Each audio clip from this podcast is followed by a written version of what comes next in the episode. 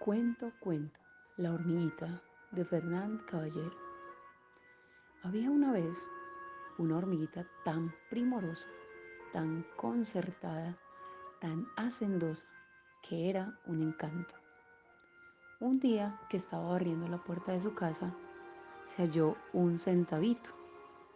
Dijo para sí, ¿qué haré con ese centavito? ¿Compraré piñones? No, que no los puedo partir. ¿Compraré merengues?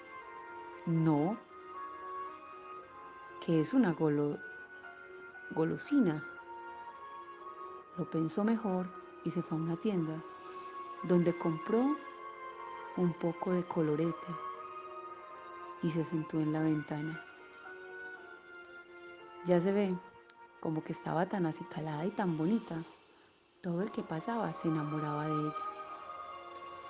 Pasó un toro y le dijo, hormiguita, ¿te quieres casar conmigo?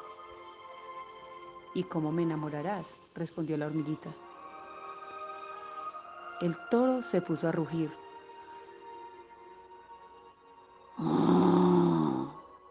La hormiguita se tapó los oídos con ambas patas. Sigue tu camino, le dijo al toro, que me asustas, me asombras y me espantas. Y lo propio sucedió. Con un perro que ladró, un gallo que maulló. Y un cochino que gruñó,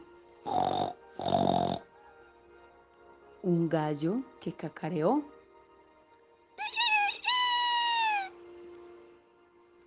Y colorín colorado, este divertido cuento ha terminado.